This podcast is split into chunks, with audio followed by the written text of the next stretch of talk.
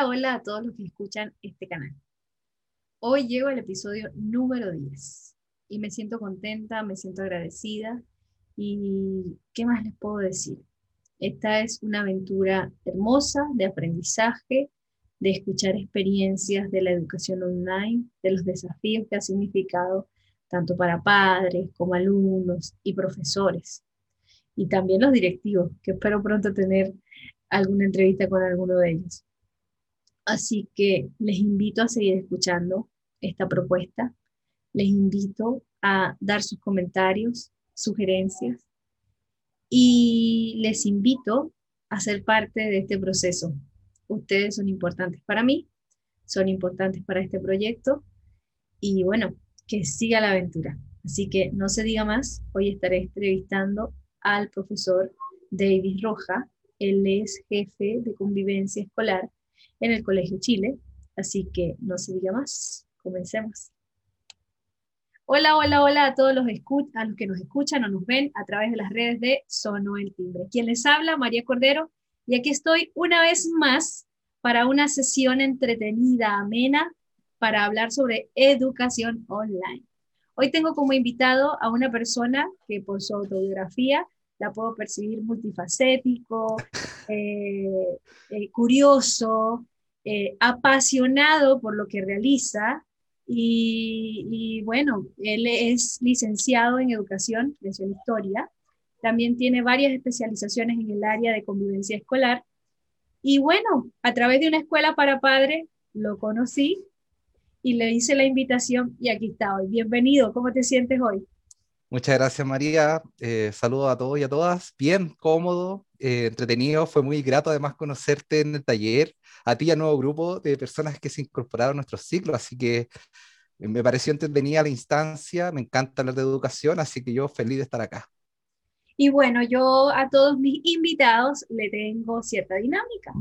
Te voy a trasladar a tu época de estudiante cuando sonó el timbre y ring, se te viene una experiencia vivida en ese momento, la que tú me quieras contar. Se vienen muchas. se vienen muchas. ¡Qué bueno! Eh, sí, se vienen hartas. Así como, a ver, yo estoy en un colegio muy grande en Maipú, se llama Complejo Educacional de Maipú. Y fue muy entretenido porque fue el primer lugar donde estudié en sexto en adelante que vi un timbre. Yo era de colegios de campana. Entonces el timbre lo tengo muy asociado a ese colegio, a esa experiencia. Y la caminata, yo era de los que caminaban lento a la sala. Entonces sonaba el timbre, iba al baño, caminaba y llegaba, pero cuando estaban ya entrando a la formación, me ponía atrás. Pocas veces ya en la ciencia media era mucho más lento, era de esos que se quedan pegados en el recreo. Así que esa imagen tengo con mi amiga de la vida, caminando lento en el patio, aparte que era un patio muy bonito de ese colegio. Creo que la, la ventaja de los colegios con, con, patio se hace más, más complejo volver después del recreo a la clase.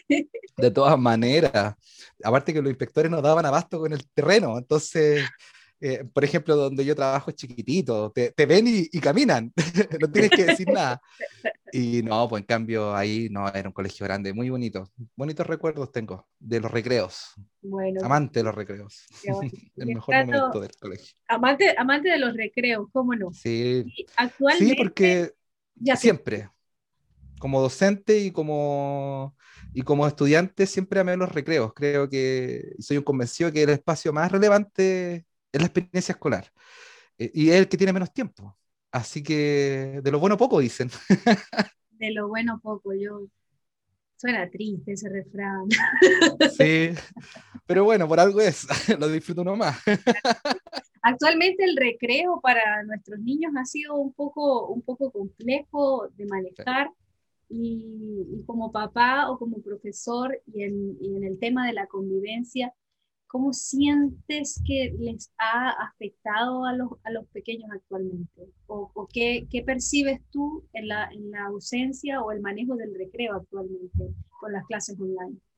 Yo encuentro que es bien, yo creo que la parte más triste dentro de lo todo triste que es, no sé si es la mejor palabra en realidad, pero es complejo el tema de la educación remota para una sociedad que no estaba preparada, pero para unos niños y niñas que tampoco lo estaban en términos sociales.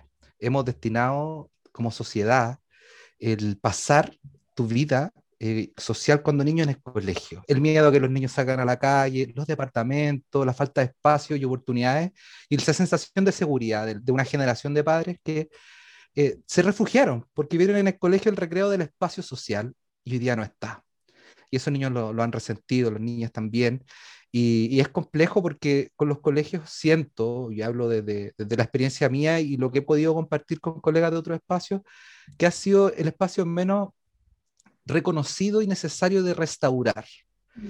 Eh, y, y, por eso mismo te decía hace un momento, para mí el recreo es muy importante, es un espacio que debería tener un, un, momento del día mucho mayor en tiempo, eh, y diría que ya es corto, ya no prácticamente no existe, eh, porque la casa no es el recreo, la casa es el descanso. Sí.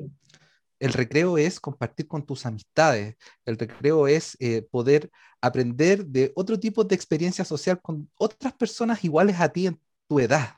Hoy día nuestros hijos, los que son hijos únicos, por ejemplo, su recreo es el celular, aunque en el colegio lo es también, pero estáis sentado al lado de un amigo con el celular y ya es otro tipo de interacción.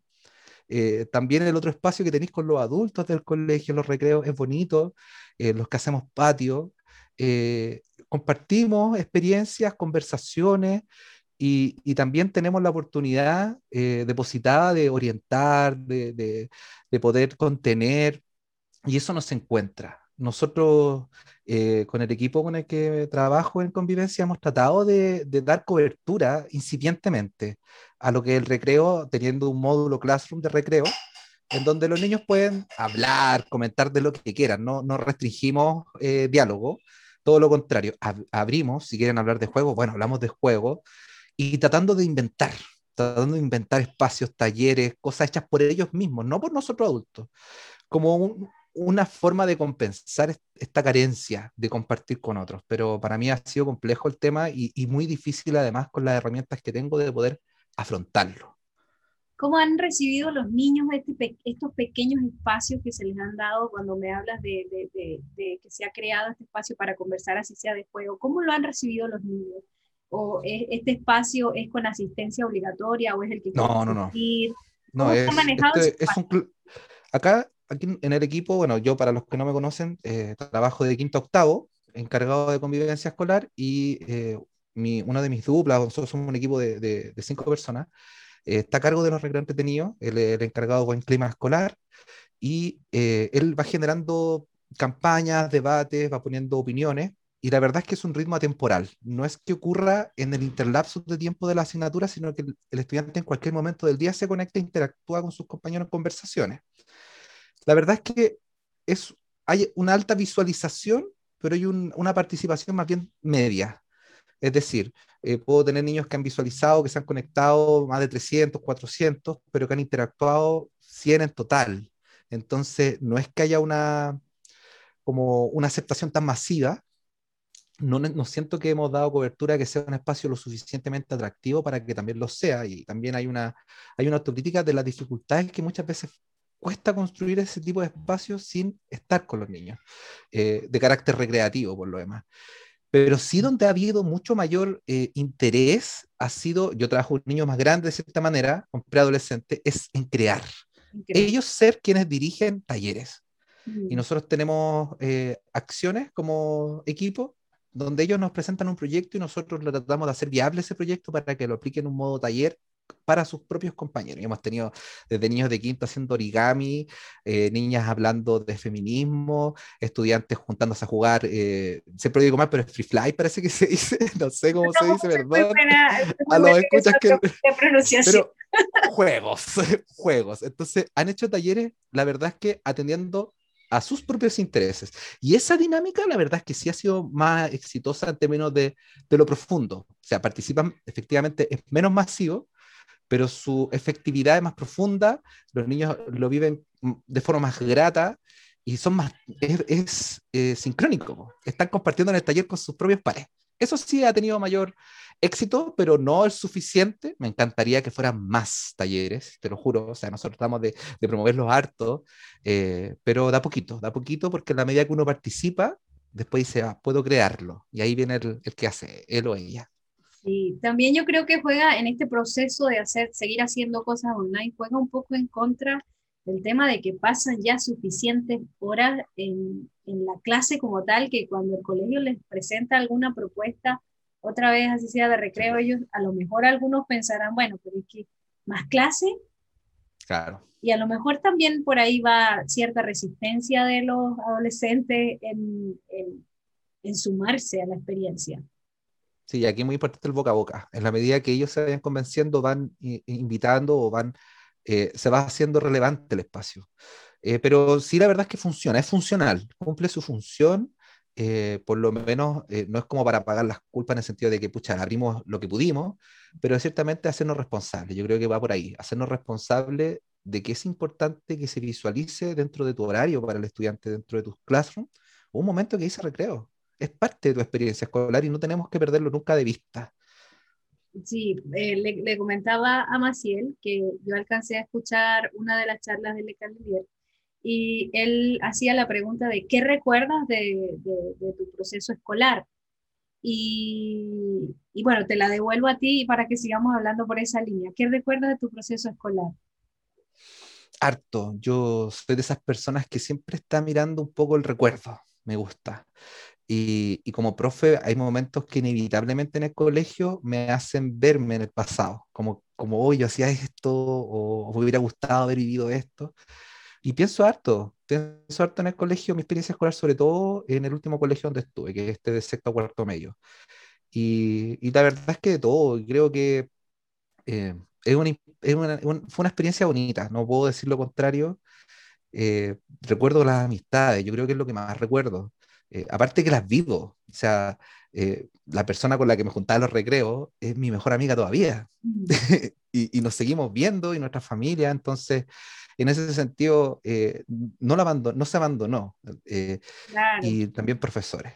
hubieron profesores que me inspiraron mucho en ese espacio. Claro, en este espacio online, donde muchos papás estamos reacios de alguna manera, otros ya han soltado el, tema de, del uso de los teléfonos, eh, yo creo que eh, este, analizando igual ha sido un medio importante para que los niños logren cierta convivencia más libre fuera del espacio escolar a través de su, de sus WhatsApp. En, mm. esa experiencia el colegio eh, ha vivido alguna, alguna situación donde el, WhatsApp a través de los niños sientan que ha sido apoyo o no? Apoyo en el sentido de que hay un reconocimiento del espacio social en el WhatsApp. Ajá. Yo creo que sí, pero, pero no porque el colegio los promueva, sino porque generacionalmente ellos reconocen el WhatsApp como la experiencia social. Entonces, ellos ya la validaron. Somos nosotros las escuelas las que tenemos la responsabilidad de incorporarnos en ese sentir social que ellos ya tienen generacionalmente. Entonces yo sí creo que hay un reconocimiento. No solo la escuela, nosotros los papás también tenemos que hacer ese reconocimiento generacional. Eh, es que hay que dar, hay que dar ese paso. Eh, es importante como sociedad también no, no, negarnos a que en realidad no podemos seguir esperando que los niños reaccionen eh, como con nuestro criterio respecto a los tiempos del uso. O sea, nosotros sí tenemos que ser mediadores, yo lo soy, mis hijos no tienen celular. Y ha sido un tema. Yo tengo una hija de nueve años y ha sido tema de conversación con ella, con mi pareja, porque es una decisión importante que tengo un celular. Yo no la tomo a la ligera. Yo tampoco, por eso saco, igual me imagino que hay muchos papás que estamos en esta, en esta conversación interna de hacerlo o no hacerlo, y la pandemia ha sido un punto de quiebre importante. Y, de hecho, ahora estamos un poco más movilizados que lo tenga, porque creemos que es relevante que se relacione en esos espacios sociales. Sí. Pasa que da miedo el Internet de cierta manera. Exacto. Yo he conversado con, varias mamitas amigas de la edad de mi hija mayor, que va a cumplir 11 años dentro de poco. Y muchos de sus compañeros eh, sí tienen celular, sí tienen WhatsApp, se comunican por ahí, eh, por ahí establecen sus líneas de tiempo para juego. Y, y entonces yo me he preguntado, bueno, este es el momento no, ya no lo puedo retrasar, siento que no lo puedo retrasar más porque es el momento de donde se está dando el espacio social para ellos. Y yo le paso el teléfono, pero no es la misma libertad. Sabe que hay cosas que no puede eh, eh, interactuar. Mira, yo creo que aquí importante para tener ese, ese paso, eh, como papá lo veo, es tener la confianza, de cierta manera, es haber construido una base mínima que me dé la, la suficiente confianza de que si se lo doy, ella va a tener un, un, un buen uso de, ese, de esa tecnología. Y la verdad es que tengo esa confianza, o sea, la personalidad o la responsabilidad a la edad, ¿cierto? Que tiene, porque tampoco se trata de, toma, que tienes cero, confío en ti, hazlo sola, sino que sé que voy a poder mediar ese uso, ella me va a comentar sus experiencias y está esa confianza. Y esa confianza hoy día me da a mí como mayor certeza de tomar esa decisión, eh, porque es una decisión importante para mí y para mi familia. No, no, como tú lo dices, es una decisión que hay que meditarla. Y como toda decisión en la crianza, eh, siento que tiene que ser eh, armónica y también respetuosa del infante en este caso.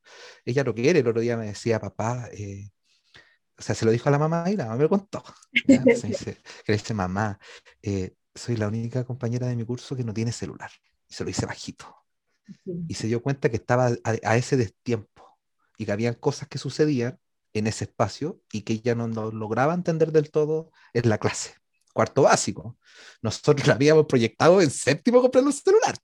sí, yo, también, iba más o menos por la misma, en séptimo, pero claro, me estoy viendo en esta situación coyuntural de pandemia, de clases online, donde como papás todavía estamos en una situación de resistencia a enviarlos porque eh, son muchas las cosas que hay que, que, hay que evaluar al momento de enviarlos a clase.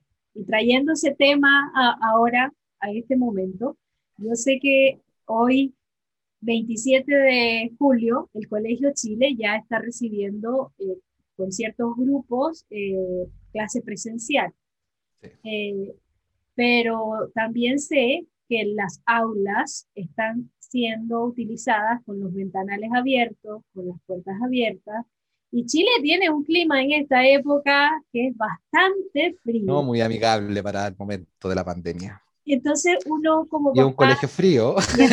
No, es que más allá de que el colegio sea frío, tenemos que ponernos de que Chile está en invierno, hace frío.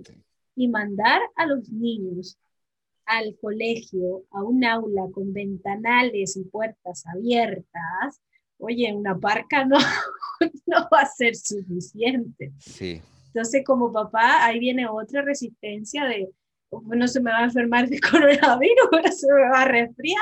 Sí. no, no, es grato en ese sentido, el clima no nos acompañó eh, para este proceso. La verdad es que eh, no, no es que, no, mira, yo he hablado con niños en los recreos y hablé con algunos apoderados también, para ir recogiendo su, su, su experiencia, ¿no? Y, y, claro, el frío como que lo amortigua un poco los niños, están como súper entusiasmados los que han llegado, eh, pero en el recreo muestran actitud positiva, pero en la sala es donde les da frío porque aparte del aire que se entra a la sala y se genera esta corriente, estás quieto. Exacto. No puedes tomar solcito. Eh, sí, es complejo. Yo igual le hemos recomendado que lleven su frazadita, que no tengan vergüenza en ese sentido. Eh, no podemos tener las ventanas abiertas, o sea, cerradas. Eh, es lo que estipuló el, el, protocolo del ministerio y tenemos que hacernos responsables porque son son, es la autoridad sanitaria. Sí. Y, y, tenemos una responsabilidad también de ser promotores de esa forma de entender también cómo hay que cuidarse. Eh, pero sí hay como estrategias, por ejemplo, hoy día eh, tratando de sugerir que se sentaran más adelante, que la ventana, las dos de atrás fueran las que hagan que fluya el aire, la puerta tiene que estar abierta, entonces, para que no se sienten al lado de la ventana, por lo menos. Eh, pero sí, frío, hay frío. Y bueno, ya, que me cuenta que está viviendo el, el hecho de que hayan niños asistiendo a, a clases presencial, podría más, y en el aula está el profe como tal, están usando un data, ¿cómo lo están haciendo en el Colegio Chile actualmente? Mira, no es que sean clases presenciales como tal, porque hay un, hay un, hay una, no es que hay un error en el concepto, es que puede confundir ese concepto. Porque cuando yo me dicen clase presencial, yo me imagino al profesor interactuando con el estudiante eh, de manera más activa, ¿no? Acá la verdad es que el formato no es para la clase presencial, es una clase virtual. Y esa clase virtual el estudiante la, eh, la visualiza en la clase y tiene la oportunidad de hacer su consulta porque hay micrófonos, porque sus, sus compañeros la van a escuchar, hay parlantes, está el data, Y aquellos que tienen, no sé, pues su celular con, internet, se conectan desde su celular y no hay problema, porque el, el foco está en la clase virtual. Y esa es una decisión muy pensada. Muy pensada primero por la frecuencia, que, que, que, va a tener, porque no son todos los grupos, no son todos los niños, todos los días, niños que van una vez a la semana. Eh, hay otros niños que van más, eh, depende también de las circunstancias, ¿cierto? Pero además hay que ser armónico con el proceso de aprendizaje porque esto no se trata de que eh, son, no son decisiones aleatorias enseñar, son decisiones muy calculadas, es un diseño para el aprendizaje. Entonces, en el diseño que promovemos en nuestra escuela, eh, le dimos un énfasis a tratar de hacer un diseño que logre ese aprendizaje en el espacio virtual porque es la certeza que tenemos hasta ahora. Entonces necesitamos tener certezas para tomar decisiones planificadas, estratégicas, y que ese diseño esté a la altura o que por lo menos eh, brinde eh, cierto grado de calidad respecto de cómo va a recibir ese aprendizaje. Entonces, aventurar un modelo híbrido como tal, donde el profesor se sobreexige, además, genera un impacto emocional. Hay una resistencia social respecto de entrar. Entonces, eh, los docentes, la y los docentes nosotros, los líderes educativos, en este caso, que cumplen un rol directivo, más bien, digamos, otra área no tan académica, pero que es relevante, es que tienen que ser espacios armónicos.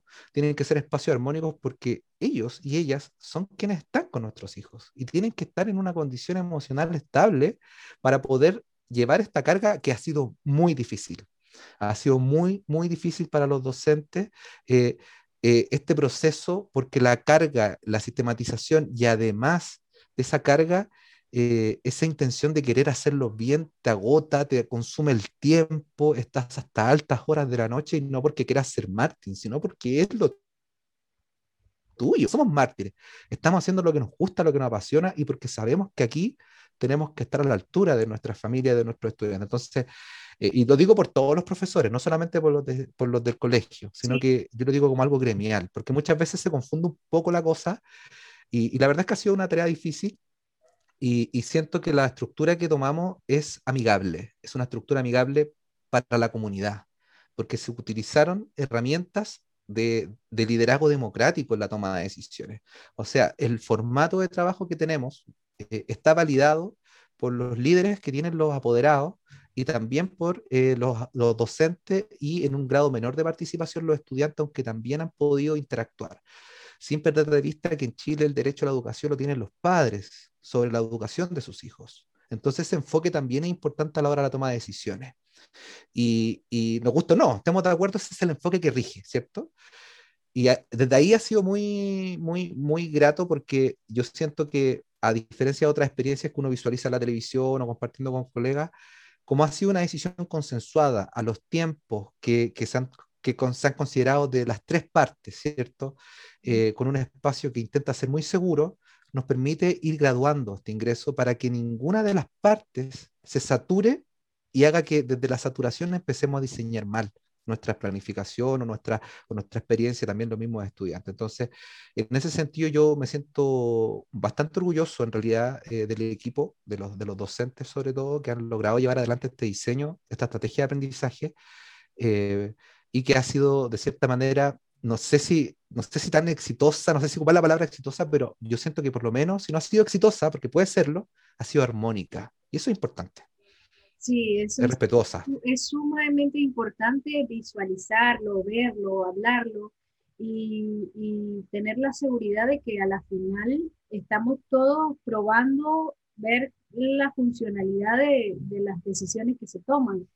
Y sí, e, este, este proceso a la final los profesores son seres humanos, no son máquinas. Entonces, sobreexigirse eh, también eh, a toda lógica nos puede llevar a, un estrés innecesario. Así que mm, entiendo ahora un poco, un poco más, porque igual no he ido al colegio, he leído ciertas, ciertas mm, reglas que han mandado de cómo es, pero tener, escuchar de primera mano cómo está haciendo, cómo se está desarrollando, también lo que palpas en los niños, en su interés de socializar, que principalmente creo que ha sido una de las cosas más esquivas y dolorosas, si se quiere ver así, de este proceso, eh, es, bastante bueno.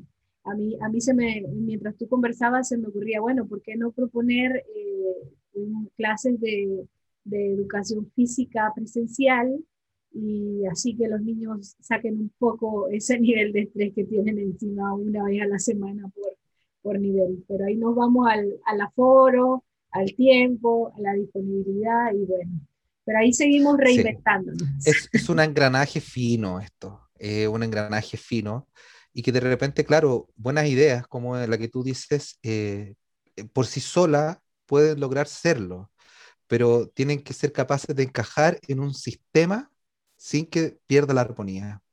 Entonces, hoy día, hoy día el interés de la comunidad no es necesariamente la presencialidad, porque el número de estudiantes está hoy día respondiendo más bien en garantizar la equidad y el acceso a aquellos que han tenido mayores dificultades de acceder y aquellos apoderados que tienen la necesidad laboral, qué sé yo, y se han ido inscribiendo, ya hemos ido dialogando en la incorporación eh, de estos estudiantes. Entonces, el objetivo tiene que ver con eso, porque el modelo académico está siendo garantizado por este diseño que trató de perfeccionarse este año para que la clase online sea nuestra certeza y sea la fórmula que tenemos por lo menos estos dos primeros trimestres y esperemos que la pandemia se vaya, ¿cierto? Y podamos terminar el año juntos, pero si no, por lo menos tener esta certeza estos dos trimestres, porque vamos a poder tomar decisiones, vamos a poder pisar firme. Entonces, de repente, por seguir los ritmos quizás que, que, que, la sociedad misma o que los medios te van poniendo, oye, no, somos nuestra comunidad tiene su particularidad. Y, a esa particularidad, particularidad perdón, tiene que responder. tiene que responder al, al, al, a, lo, a, lo, hegemónico necesariamente. Hay que hacerse cargo de lo legal, por supuesto, pero aterrizado y contextualizado en nuestra comunidad. Y eso es, ha sido eh, en Colegio Chile, por lo menos, en mi experiencia como apoderado, yo soy apoderado en Colegio Chile en primer siglo, y como como lo menos el enfoque que se ha tratado de, de, liderar. Eh, se me igual, no es, por, no, es porque no los quiera nombrar, sino que hablo desde la primera persona, que lo, que lo vive la experiencia. Pero es, ha sido como la visión de Colegio Chile, en realidad, tratar de, apuntar en esa dirección, ¿no?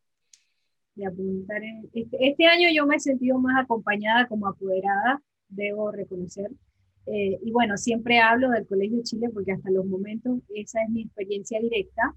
Y, y que espero más adelante tener invitados de otros colegios también para disfrutar de, de, de, de, lo que nos da el conversar estos temas, la diversidad de cómo lo vamos llevando todos, porque cada cabeza es un mundo y en cada directiva pues ven las situaciones de su comunidad escolar y por ahí van avanzando.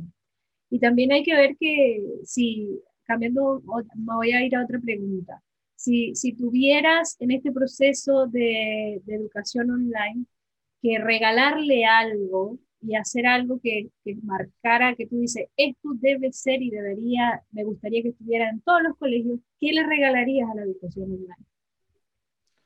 Uy, qué pregunta más difícil. Sí, pero déjame, déjame aterrizarlo un poco la pregunta para entenderla bien y responderla. ¿Te refieres tú a que eh, qué le regalaría yo a este sistema online? eh, yo creo que la pregunta lo voy a responder de una forma distinta porque fue lo primero que se me vino a la cabeza. Yo creo que hay que, hay, yo creo que, hay que visualizar lo que nos regaló este sistema.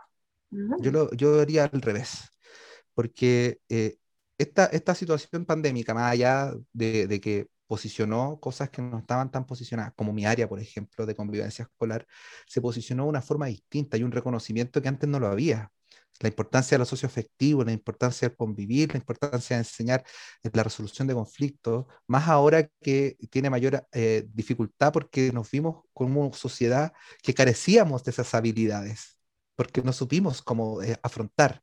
Entonces nos, nos dijimos, ya, bueno, hagámonos cargo. Entonces eso primero que todo nos regaló toda la escuela y, y, yo creo que las escuelas tenemos que recibir eso. No todas las escuelas han logrado en Chile eh, incorporarse de forma correcta a los procesos que apunten a una convivencia formativa. Hay muchas escuelas que todavía están en el siglo pasado con la disciplina, eh, con lo punitivo, con, con, con, sistemas escolares que no apuntan a darle la relevancia que tiene el área como algo integral además, o sea, además dejar de separarlo, eh, la convivencia tiene que estar integrada en todas las acciones, pero además yo creo que tiene que ver la importancia de la participación. Eh, yo sé que no todas, las, no todas las comunidades tienen el mismo acceso a, virtual, pero sí de una u otra forma, por lo menos la experiencia que me ha tocado vivir a mí, porque entiendo que las realidades son distintas, ha permitido que, por ejemplo, hoy día tengamos reuniones de apoderados mucho más masivas que antes. y, personas que se han conectado en el metro y van y, hablan y los dicen, oye, pero se abrió la escuela, se abrió la escuela a la familia. La familia hoy día, los apoderados comentan, quieren, reclaman, y bueno, se están interesando. Hace dos, tres años atrás hablábamos de que teníamos cinco eh, apoderados de repente en las reuniones de los cursos de enseñanza media o de octavo. Y hoy día tenemos las salas llenas porque los papás pueden acceder, porque llegaron cansados del trabajo, no van a salir de su casa. Y bueno, entonces si se abrió esa posibilidad, eh, utilicémosla para poder ampliar la posibilidad de participar en la toma de decisiones en las escuelas. Eh, yo creo que eso, ese, hay que aceptar eso, las comunidades que lo pueden y las que no, deberían buscar la fórmula para poder llegar a eso. Eh, entendiendo los recursos. O sea, uno, yo hablo desde, cierto grado en una experiencia que no tiene las dificultades de conexión. Hay colegios que tienen un 20% de conexión. Nosotros estamos en el inverso. Nosotros tenemos más de 90 y tantos por ciento de conexión. Entonces, por lo menos estas escuelas que están en estas condiciones acepten ese, ese, ese regalo que da la pandemia, abrir estos temas y, y, de aumentar la participación en la toma de decisiones. Hoy día se valoró realmente que los papás tienen mayor influencia, las mamás también, eh, y, y, pueden opinar. ¿ya? Y los colegios tenemos que escucharlo. Entonces, eso es bueno. Yo soy un convencido de eso, aunque creo que el derecho debería ser de los niños, no de los papás, pero es lo que está y tenemos que saber usarlo bien. Bueno, eh, a, la, a la final es el manejo del, del equilibrio y, dependiendo de las edades y, la formación, la formación que necesitan. Yo creo que cuando uno ya es más adolescente, va teniendo conciencia de ciertas cosas que donde puede dar su voz y puede opinar. Y cuando se está más chiquito, pues hay que, hay que ir mediando ciertas cosas y escuchar, y escucharnos igual. Pero aún así hay estrategia. O sea, yo yo, una de, mi, de mis áreas como más fuerte es la formación ciudadana, eh, y, la verdad es que trajo de quinto a octavo y no hay, y por lo general los más chiquititos son los más prendidos para participar. Eh, hay que encontrarlas, nosotros los docentes tenemos la responsabilidad de ser eh, facilitadores de esos espacios de que los niños vivan democracia, que vivan una experiencia escolar empoderada. Eh, yo creo que también eso es muy relevante y que, y que poco en nuestra cultura adultocéntrica realmente valoramos. Eh, tenemos que hacernos cargo de esa responsabilidad los educadores y las educadoras. Somos quienes tenemos que mediar y ser quienes abran ese diálogo para que ellos y ellas, niños y niñas, sean escuchados. Y, y en la medida que seamos capaces de escuchar, vamos a perfeccionar de todas maneras nuestras estrategias de aprendizaje de todas maneras. Ahí está la magia. Escucharnos es súper importante. Y en este proceso de escucharnos, en la edad de los adolescentes, ahorita que tienen tantas cosas para entretenerse eh, a nivel digital, y, y, cosa que cuando uno, en mi caso, el, Internet, yo creo que accedí a él cuando tenía 16 años, y, y actualmente, actualmente, ellos lo tienen a, a pedir de boca, y, y el equilibrio el buscar que pasen ratos haciendo otras cosas, eh, o la, la, misma apatía por aprender en algunos niños, porque hay que ser sinceros, siempre hay un grupo de, estudiantes que están apasionados por aprender y ven el colegio para nutrirse, para encontrar allí más herramientas para, para ellos fortalecer. Y hay otros que no están ni ahí por el colegio, que no quieren, que se resisten, el manejo, el manejo desde la, desde la convivencia o desde como profesor hacia nosotros como padres, que ahora estamos con ellos 24/7 algunos, otros, otros en la medida que les dé el trabajo y la casa. Entonces, este proceso en casa, yo siento que para algunos papás se nos ha hecho, algunos se nos, me voy, a incluir porque hay momentos donde también se me ha hecho difícil motivar el aprendizaje más allá de pasar o tener una nota o de pasar de curso el año que viene. ¿Cómo lo has palpado tú? Es eh, súper difícil, porque no hay una fórmula para motivar. Eh, a nosotros también nos pasa, tú misma lo dices, si de cierta manera uno se siente como profe eh, responsable cuando, cuando no logra cantar de una forma tal que quieran eh, asistir, eh, hay, una, hay, un, hay, un, impacto emocional al, ver a estos estudiantes que en la casa están acostados, apagan la, cámara, eh, algunos lo decimos fantasmas que se conectan y nunca interactuaron y se va la profe y todavía está su nombre ahí y nunca estuvo. Es complejo porque no hay una fórmula mágica para motivar.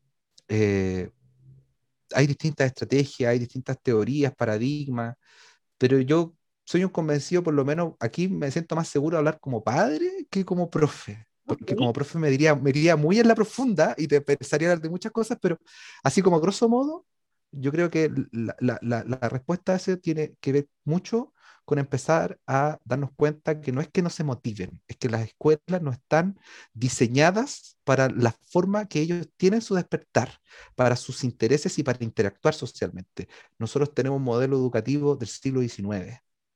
Entonces no podemos estar 200 años atrasados haciendo las clases de la misma forma, ¿cierto? Cuando tenemos tanto por, por, variar y obviamente que nuestros estudiantes nos van a visualizar una experiencia tan básica, ¿cierto? Cuando pueden aprender un montón también con una app, con un, con un, con un video, ¿cierto? Y empiezan a decir, chuta, aquí está el conocimiento.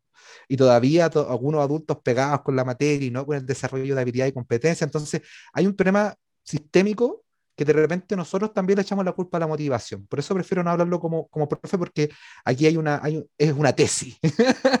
eh, es bien complejo, pero por ahí va la cosa. Yo creo mucho en la participación, en el empoderamiento. Creo que es la fórmula de poder lograr que los estudiantes se motiven porque se tienen que hacer cargo de su experiencia. Ahora, como padre, eh, tiene que ver, yo siento que tiene que ver mucho con, con lo positivo. Eh, en, en ver lo positivo de la experiencia y ser muy respetuoso del tiempo y la forma que aprende tu hijo.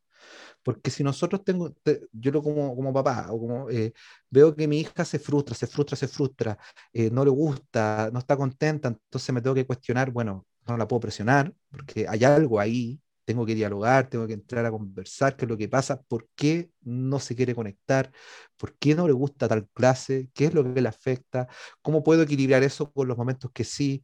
Yo creo que tiene que ver mucho con el diálogo, eh, pero un diálogo real, no la pregunta cómo te fue el día y con eso quedaste. Que muchas veces nos refugiamos en eso por una cuestión de tiempo, no queremos moralizar a la gente que solamente hace esa pregunta, pero tampoco es suficiente. Entonces la motivación para los padres yo creo que va un poco con con entender qué le pasa y poder empatizar con su primero con su emoción que le está generando esa desmotivación, lograr identificarla y poder también desde ahí poder construir eh, una eh, construir una de cierta manera una visión respecto a esta misión que es aprender. ¿ya? Entonces, yo creo que por ahí va, yo, tú sabes, hice el taller de habilidades parentales positivas eh, creo que es muy importante eh, que, no, que, nosotros como, como creadores ¿cierto? De, de, estas personitas seamos muy respetuosos de lo que ellos quieren vivir y de la forma que lo quieren vivir, manteniendo obviamente, ¿cierto? Una moral y una ética o un horizonte ético, ¿cierto? Que los conduzca a ser personas de bien y, y no, no, tener malas, malas relaciones. Pero yo me voy por esa línea. Eh, con mi hijo chico lo vivo más, a él le cuesta más, él no cansó de vivir la, la experiencia escolar eh, presencial no la vivió. El, el pre-kinder entró, no se adaptó en las primeras dos semanas, no se pudo adaptar. No se pudo adaptar, lloraba, tenía, eh, pucha, no le costó mucho y después fue, fue esto de golpe y muy difícil, fue muy difícil mediarlo y despertar ese interés. Yo te diría que después de un año y medio de esa experiencia, hoy sí tiene interés. Bueno, él se me demoró un año y medio, tenía que respetar ese tiempo.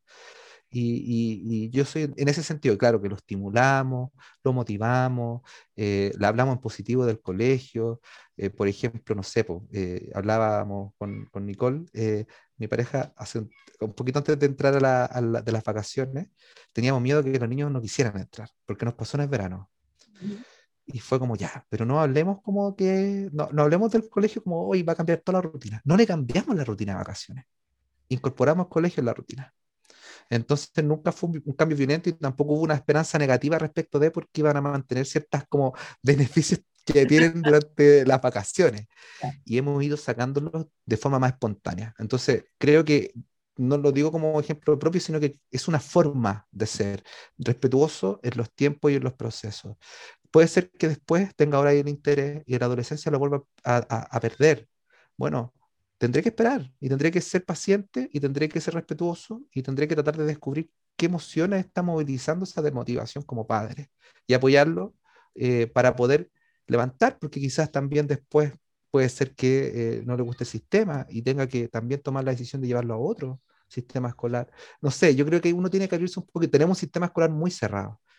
Eh, poco a poco se han ido abriendo otros espacios de educación de escuelas libres, de escuelas populares, que apuntan a lo mismo, pero de una forma y un sentido distinto, y hay que empezar a tener otras.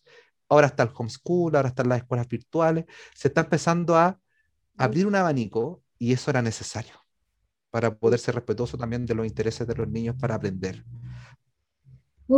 respiro con tu respuesta porque me siento igual como papá, creo que todos nos pasamos la película del futuro. La película del futuro tiene mucho que ver con este sistema exitista, este sistema de notas, de que si no acumulas, si no llevas, si no logras ciertas cosas, bueno, tu futuro puede ser fatal. Es que nosotros aprendimos así, con ese miedo, ¿cierto? Con ese miedo del futuro, de, de, tener una carrera rental. A mi papá no le gustó mi carrera. Me iba, me iba bien en el colegio y me decía, pero ¿por qué quieres ser profe? Si ya también es matemática. Mi papá quería que fuera dentista. Eh, mi mamá no, mi mamá siempre me dejaba lo que yo quisiera, estudia teatro, todo lo que. Mi papá no, o, sea, o ingeniero, busca algo que te dé plata. Eh, porque esa fue la forma, y además también por nuestras propias historias, o sea, también las historias familiares de la mayoría de las personas de nuestra generación, fue de esfuerzo.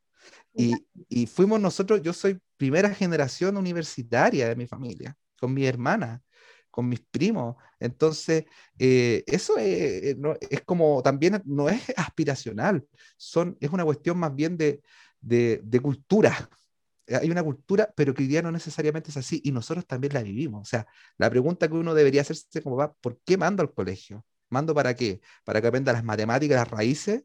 ¿O porque quiero que sea una persona de bien, que tenga habilidades que le permitan posicionarse en lo que quiera hacer? Y en esa pregunta también va a estar mi posición como padre. Entonces, si me preocupa el, cuantificar la nota en relación a lo que, a lo que aprendió en ciencia, o, eh, y, me ahogo y lo estreso y lo hago estudiar, dale, dale, dale, o me preocupo de cómo te sentiste cuando aprendiste eso en ciencia, cómo vinculamos eso a lo que tú estás desarrollándote como persona, te despierta interés en el futuro, es también nosotros sacarnos ese ahogo, sacarnos ese ahogo disciplinario, no, por ahí no va, por ahí no va porque el día el conocimiento está a la mano, está en el computador y va a ser así, lo va a tener, antes leíamos de libros y ahora leo de internet, entonces, el conocimiento es más accesible y desde esa perspectiva tenemos que estar a la altura. Ya. Bueno, esta conversación se me ha ido entre las manos de lo bien que la he pasado, de lo nutritiva que... ya, ya, se acabó. Ah. De, lo, nutritiva que, que, que, hay, del material que hay acá. Y sonó el timbre, nos tenemos que despedir. Como siempre, de lo bueno poco. De lo bueno poco.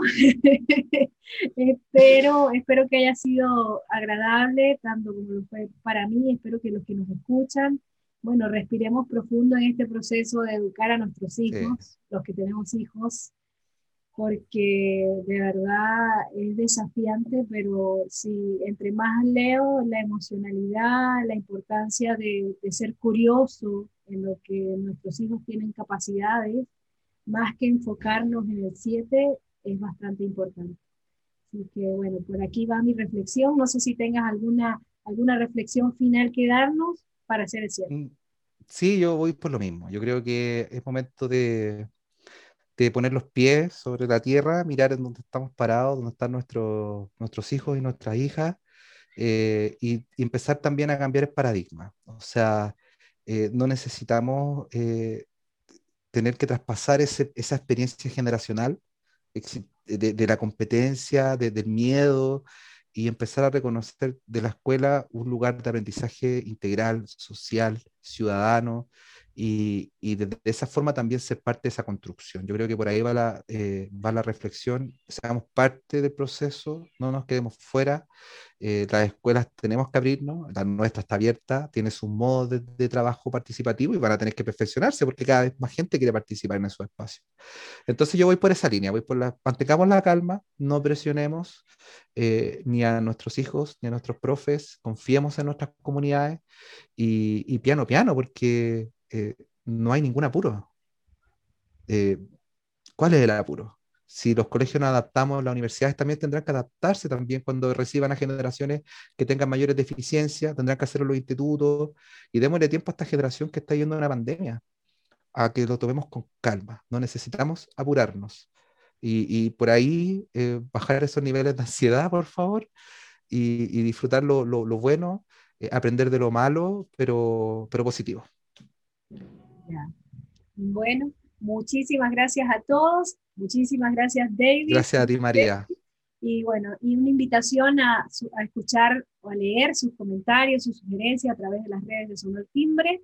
Eh, aquí somos un espacio, este es un espacio abierto en el cual yo tengo todo el interés de seguir conversando y visibilizando esas cosas que como profesionales, como papás, y bueno, por ahí se me, se me tengo una idea en mente la voz de los niños, la voz de los protagonistas, que también pronto quiero tenerlas y darles un poquito de esa escucha y de esa voz a ellos también. Así que una vez más agradecida, este fue un episodio de Son del Timbre. María Cordero se despide. Gracias infinitas. Chao, chao. Chao, chao, chao.